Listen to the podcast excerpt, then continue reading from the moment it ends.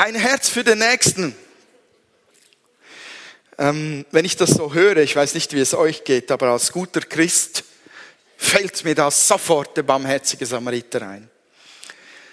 Ähm, ich weiß nicht, warum der sich so in unser, oder in mein Gedächtnis gebrannt hat als, als Dienst am Nächsten oder dem Nächsten dienen, keine Ahnung. Ähm, aber ich möchte gar nicht auf den groß eingehen. Es gibt tatsächlich Parallelen zwischen dem Samariter und unserer Vision, die wir ähm, mit, mit diesem Satz auch vertreten. Der Samariter, der hat sich damals als er sich um den unter die Räuber gefallenen kümmerte, hat er nicht zuerst gefragt, so zeig mir mal deinen Schweizer Pass, äh, mal schauen, ob ich dich verbinden möchte. Nur Schweizer werden hier verbunden oder Samaritaner.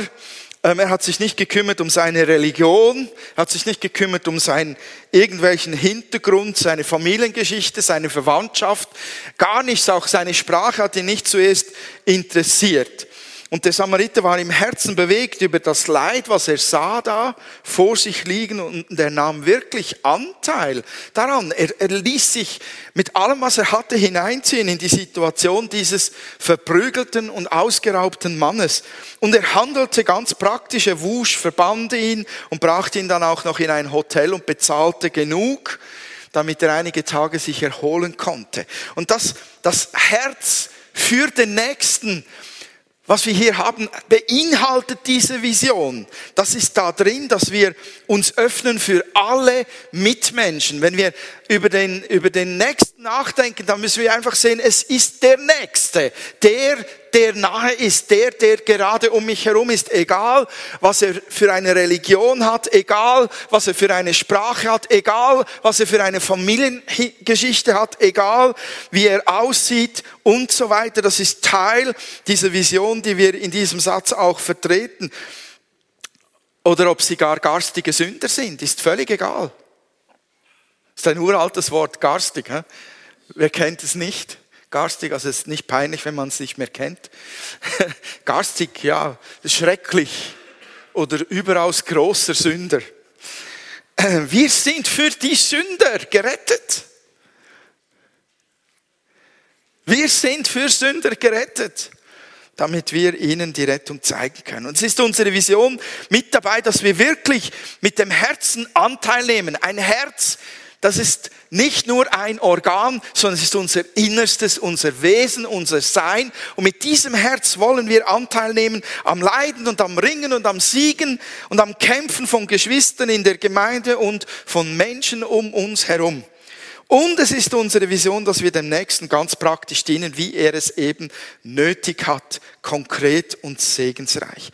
Aber der erste Punkt, das ist die Basis für alles, was danach kommt. Der erste Punkt muss sein, Basis für Dienst am nächsten ist deine Liebesbeziehung zu Gott. Das ist das Fundament, das ist der Ausgangspunkt. Wisst ihr, bevor diese Geschichte, Geschichte mit dem Samaritaner geschah, geschah etwas anderes. Vor der Geschichte wird Jesus nämlich eine Frage gestellt. Im Lukas-Evangelium Kapitel 10, Vers 25 bis 27, da beginnt dieser Moment, der dann in der Geschichte vom Samaritaner endet. Dort steht, ein Mann, der sich im Gesetz Mose besonders gut auskannte, stand eines Tages auf, um Jesus mit folgender Frage auf die Probe zu stellen. Meister, was muss ich tun, um das ewige Leben zu bekommen? Jesus erwiderte, was steht darüber im Gesetz Moses? Was liest du dort? Der Mann antwortete, du sollst den Herrn, deinen Gott, von ganzem Herzen, von ganzer Seele, mit, der, mit deiner ganzen Kraft und all deinen Gedanken lieben und liebe deinen Nächsten wie dich selbst. Und dann wisst ihr, kam die Frage, wer ist denn mein Nächster? Und dann kommt die Samariter-Geschichte. Die Basis für ein Herz zu haben, ein, ein echtes Herz, das wirklich mitfühlt und mitgeht und, und da, da, dabei ist, nicht nur etwas tut oder abarbeitet, wenn es am nächsten dient. So ein, ein, eine Basis für das Herz, das, das so tickt, wie Gott es möchte, ist nur vorhanden in der Beziehung zu Gott. Meine Gemeinschaft mit Gott soll bestimmen, was ich für eine Herzenshaltung gegenüber den Mitmenschen habe. Meine Gemeinschaft mit Gott soll bestimmen, wem ich wann wie diene. Und die Gemeinschaft mit Gott soll bestimmen, in welcher Kraft ich das tue. Das ist die Basis. Wir können ganz viele Dinge tun, die, wenn die nicht aus der Beziehung zu Gott, aus dieser, aus, aus dieser Gemeinschaft mit ihm heraus geschehen werden, dann sind so viele Dinge nicht wirklich von Gott geführt. Sie sind nicht von ihm wirklich motiviert und sie sind nicht von seiner Kraft aus wirklich inspiriert und getragen und ausgeführt. Wir müssen Sorge tragen dazu. Unterstreichen kann ich das eigentlich nur noch mit dem Beispiel von Jesus, weil Jesus hat das absolut ultimativ gelebt und umgesetzt. Ihr könnt im Johannesevangelium Kapitel 5, Vers 19 ähm, das nachlesen. Ich habe ihn, glaube ich, auch da. Denn Jesus hat gesagt, ich mache nur das, was ich den Vater tun sehe. Und wenn jemand am nächsten gedient hat mit solcher Kraft und Hingabe, wie es sie nie mehr gab bis heute, dann der Sohn Gottes, Jesus Christus. Und er hat sich genau nach dem ausgerichtet. Meine Beziehung zu Gott, was er mir sagt, wie er es haben möchte und in welcher Kraft ich es tun soll, genau so tue ich es. Und keinen Millimeter tue ich aus meiner Kraft heraus. Nichts aus meiner menschlichen Idee heraus, sondern ich höre auf den Vater Vater und lass mich von ihm führen, von ihm allein. Meine Worte werden bestimmt von ihm. Mein Handeln wird bestimmt von ihm. Meine Zeit, die ich darin verbringe, in dem Dienen dem Nächsten, wird bestimmt von meinem Vater. Jesus hat das ultimativ umgesetzt und gelebt. Vorbildlich. Und Jesus, Leute, war kein Befehlsempfänger vom Vater. Wir heben gerne den Gehorsam von Jesus heraus und das ist auch wirklich so. Er war gehorsam, aber nicht auf der Basis, wie wir Gehorsam so oft einfordern, dass wir sagen, jetzt wenn nicht folgst, denn aber du. Sondern was sagte der Vater über seinen Sohn? Hörbar an der Taufe seines Sohnes im Jordan. Du bist mein Geliebter. Sohn. So, Jesus tat es aus einer Liebesbeziehung zum Vater. Und nicht aus Empfehlsempfänger-Mentalität. Es war eine Beziehungssache, die zu dem führte, was Jesus tat, wann und wie er es tat. Totale Einheit mit dem Papa im Himmel. Wisst ihr, ich glaube, wir tun das ja auch. Wir fragen ja auch immer wieder mal Gott, was soll ich tun? Wie soll ich es tun? Oder ah, woher soll ich die Kraft haben? Aber wir tendieren einfach dazu, das erst dann wirklich, wirklich zu tun und auf Gott zu hören, wenn wir schon mit unseren menschlichen Ideen und Kräften am Ende sind. Das ist so eine Tendenz in uns. Wir sind Macher. Wir werden erzogen zu machen. Leiste, tue, mache, liefere ab und so weiter. Und das ist so tief in uns drin, dass wenn ich jetzt sagen würde, wir, wir, wir müssen was gründen, wir müssen was tun, wir hätten nach zehn Minuten Ideen und in zwei Stunden oder drei Stunden nach dem Essen wären wir wahrscheinlich schon parat, etwas umzusetzen. Bei Jesus war das das Erste, was er tat. War immer in diesem inneren Gespräch mit seinem Vater. Was ist dran? Was soll ich tun? wenn wir aus der Beziehung zu Gott heraus an dieses Thema rangehen, dienen dem Nächsten, dann geschieht etwas Geniales. Wir werden zuerst vom Himmel berührt und geprägt in unseren Herzen, bevor wir was tun. Und, und das gibt dem Ganzen eine andere Würze, sag ich's mal. Und das löst eine andere Frucht aus, als wenn wir es nur menschlich tun. Und wir kommen, wenn wir es aus der Gemeinschaft mit dem Vater machen, wenn wir wissen, der Vater hat mir jetzt gesagt, ich soll das tun. Er hat mich gerade gesandt und hat gesagt, geh zu dem und sag ihm, wisst ihr, wir tun das aus einer anderen Position heraus.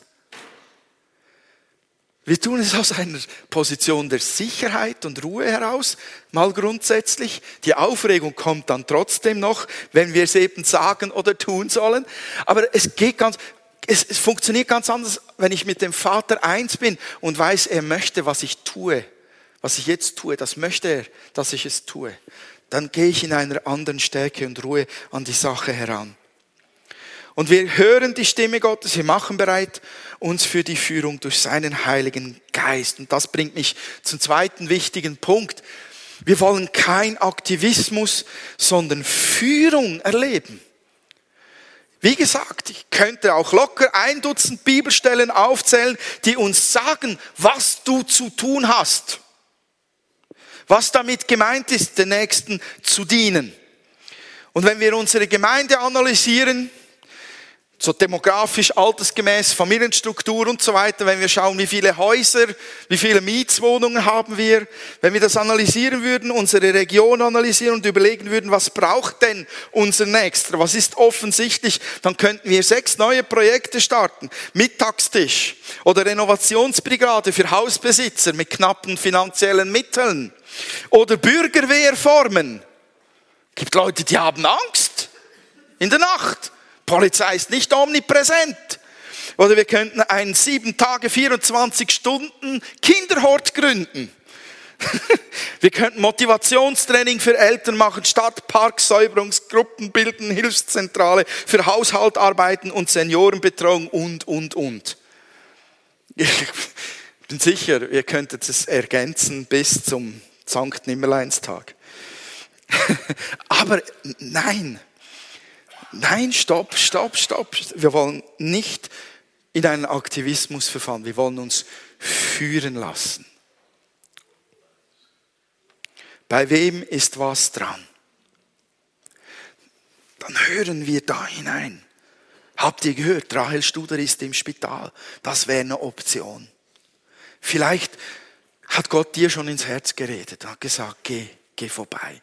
Vielleicht hat jemand auf dem Herzen für sie zu beten, dann tu es. Wir müssen nicht alle hinrasen. Das Spital hätte keine Freude.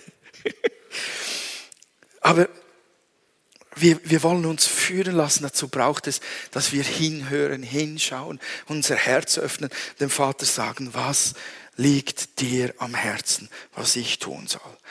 Und das bewahrt uns auch davor, dass wir vor lauter Aktivismus nicht was tun, ausbrennen. Wir bluten aus, wenn wir alles tun würden, müssten, sollten, könnten, was man tun müsste, sollte, könnte. Und, und wenn wir es dann noch in unserer Art tun würden, wollten wir es perfekt haben. Würden wir es wollen perfekt haben. Also, alle Lehrer heute Morgen haben wahrscheinlich ihre große Freude an den Westwehen und, und Wiefällen von mir gerade. Ähm, wie lange hält eine Gemeinde das aus? Wenn sie all das tun würde, was man tun könnte und sollte. Nicht sehr lange. Ist meine Gemeinschaft mit Gott, seine Führung die Basis, dann ist die Chance größer, dass ich aus seiner Stärke heraus schon handle und dass ich nur das tue, was wirklich in seiner Führung steht, was er vorbereitet hat für mich, die Werke, die ich tun soll.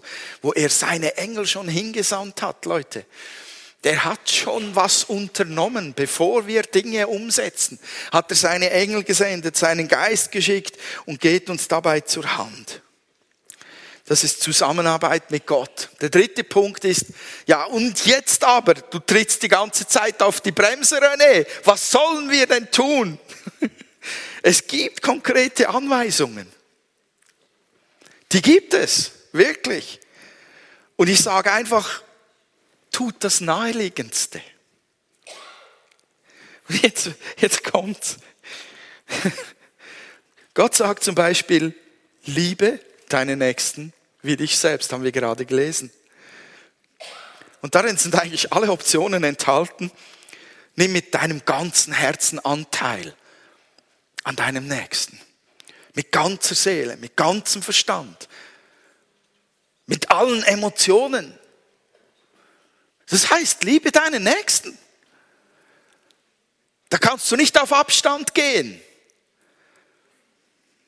und sagen, oh, pff, mh, hm, könnte mir zu tief gehen. Geh auf ihn ein, lass, deine seine, lass die Emotionen an dein Herz heran, hör richtig zu und schau richtig hin. Und dann gibt die Bibel noch so viele Anweisungen. In Epheserbrief Kapitel 4, Vers 2, in aller Demut und Sanftmut, in Geduld, ertragt einander in der Liebe. Oder ähm, 1. Petrusbrief 3, Kapitel, Kapitel 3, Vers 8. Endlich aber seid allesamt gleichgesinnt, mitleidig, brüderlich, barmherzig und demütig. Oder 1. Thessalonicher 5, ähm, Vers 11. Deshalb sollt ihr einander Mut machen und einer den anderen stärken, wie ihr es auch schon tut. Und Epheserbrief 4, Kapitel, äh, Kapitel 4, Vers 32. Seid stattdessen freundlich und mitfühlend zueinander und vergebt euch gegenseitig, wie Gott euch durch Christus vergeben hat. Und dann noch ein alttestamentliches Wort. Ich möchte, dass ihr euer Essen mit dem Hungrigen teilt und heimatlosen Menschen gastfreundlich aufnehmt. Wenn ihr einen Nackten seht, dann kleidet ihn ein, verleugnet euer eigenes Fleisch und Blut nicht. Aus Jesaja 58, Vers 7. Das, das, sind, das sind die naheliegendsten Dinge. Wir, wir explodieren manchmal förmlich vor Aktivismus und denken uns, ja genau, das müssten wir in dieser Stadt aufbauen. Dabei ist es das Lieben, das Ertragen, das Vergeben, das Segnen, das Ermutigen, das Naheliegendste, was uns flöten geht. Und offensichtlich in unserer Gesellschaft auch am schwersten ist. Ich habe keine Ahnung, warum mir das passiert. Aber wenn mein Sohnemann mal eine sehr gute Note nach Hause bringt, keine Ahnung, warum dass das so stotternd vorwärts geht. Pff, dabei ist es in meinem Herzen zu sagen, hey, super gemacht. Geht es euch auch so? Auf der Arbeit einander loben. Warum stottert da unser Motor so fürchterlich? Das Naheliegendste dient dem Nächsten schon dermaßen, ehrt Gott und gibt ein gutes Zeugnis unserer Beziehung zum Herrn.